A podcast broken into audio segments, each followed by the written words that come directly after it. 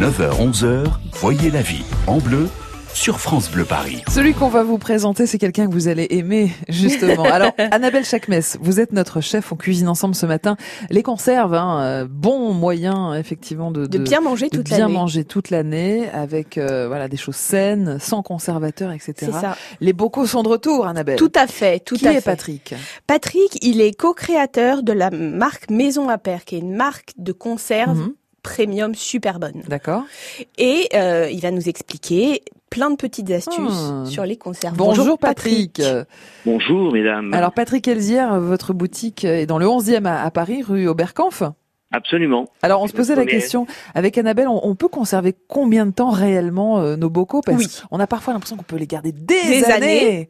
Est-ce que c'est vrai? Ouais. Euh, on a un a priori sur la conserve aujourd'hui euh, parce que imposé par euh, l'univers de l'agro et de l'industrie agroalimentaire Mhm. depuis un certain nombre d'années, avec une DLUO qui euh, n'a aucune raison d'être. en fait. D'accord. Une date euh, de limite de consommation. euh, euh, D'accord. Voilà, c'est une date limite d'utilisation optimale qui est devenue aujourd'hui une DDM. Euh, plus personne ne sait vraiment trop ce que ça veut dire. Mhm. Mais c'est vrai que dans l'esprit du consommateur, on pense très vite que c'est une date limite de consommation, ce qui n'est pas le cas. Une conserve, c'est ce que je dis régulièrement, ça se conserve. C'est Bien. le meilleur moyen de conservation.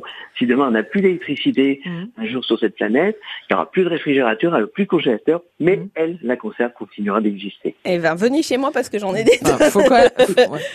Faut en tout cas du feu pour faire Oui, bouillir la ça. marmite. hein. voilà, une bonne, un bon, un bon feu, euh, une bonne grosse marmite, et après on fait, euh, on fait, euh, on fait la stérilisation, la pertisation. Alors, la question qu'on se pose toujours, Patrick, c'est aussi la conservation des vitamines, euh, des ça. nutriments, etc.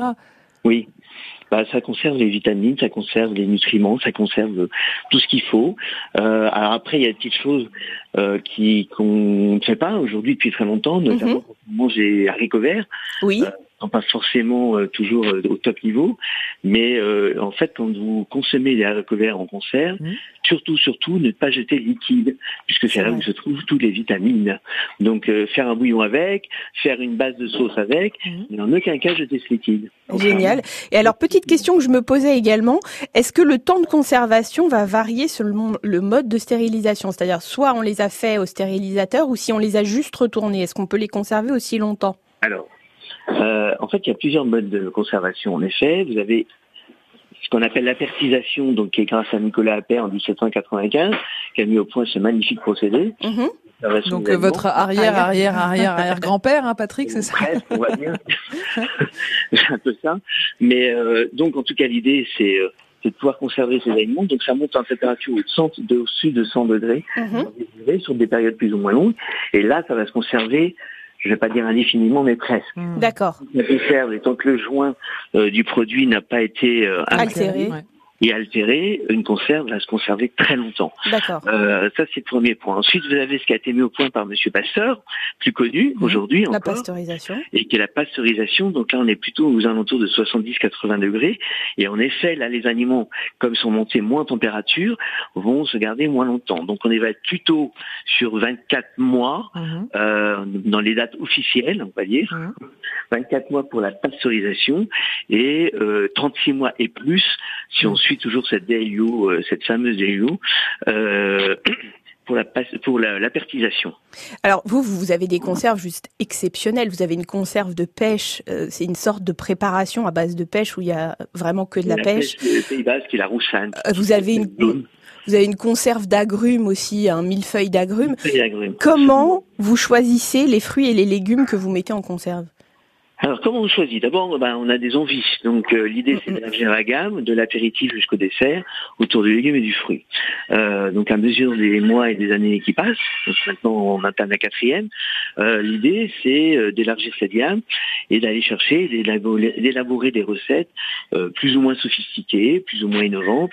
Et, euh, et puis après, on va chercher le produit. Parce que Mhm. ça, comme n'importe quel chef, vous direz un chef cuisinier ou, étoilé, on diront toujours, c'est le produit, le produit et le produit avant tout.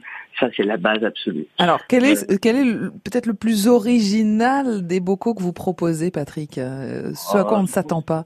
Très honnêtement, je pense que euh, le millefeuille d'agrumes d'abord est très visuel, Mhm. puisque c'est une succession de tranches de range de citron euh, de Corse qui ont été ramassées évidemment à maturité. Mhm. Euh, et c'est une recette qui est une base culinaire qui va aussi bien servir en version salée qu'en version sucrée. C'est une recette qui plaît notamment énormément à une grande dame de la cuisine française et mondiale, Anne-Sophie Pic, Mhm. Euh, et qui adore ce produit. Euh, mais c'est vrai une vraie base culinaire. Donc c'est celui-là, je pense que c'est visuellement déjà, Mhm. c'est déjà original. Après, dans le mode de fonctionnement, dans l'usage, bah, c'est des agrumes qui, des tranches d'agrumes qui sont calibrées, qui ont été conservées dans un sirop très léger, parce que Ouais. ça aussi on fait attention à tirer le sucre Oui. et le sel vers le bas, Mhm. parce qu'on en mange trop. Mhm. Euh, et que en plus les fruits, bah, naturellement, ont du sucre. Donc, C'est il n'y a ça. aucune raison d'aller en jeter de façon supplémentaire quand il n'y en a pas besoin. En tout cas, les conserves sont de retour, on le sent bien, Patrick, et ça doit euh, vous rendre très heureux. Euh, La Maison à Père, c'est une adresse recommandée par notre chef Annabelle Chakmes, 143 rue Oberkampf, dans le 11e à Paris. Merci beaucoup, Patrick Elzière, Merci, et belle Patrick. journée à vous. Merci. Annabelle, merci parce qu'on a appris beaucoup de choses effectivement sur les conserves et on a de nouveau envie de, de faire des conserves maison. Donc merci pour ça. Merci et puis à on, vous. on va se retrouver demain. Oui, avec la cuisine méditerranéenne. Et en fin d'émission, on aura Alexandros Ralis de la boutique Profil Grec dans le 20e et qui est co-organisateur du troisième banquet grec au pavillon du lac Oh. dans le parc des Buttes Chaumont. Alors ça, la cuisine grecque, c'est quelque chose. Soyez au rendez-vous, la cuisine méditerranéenne demain sur France Bleu Paris. Rendez-vous à 10h.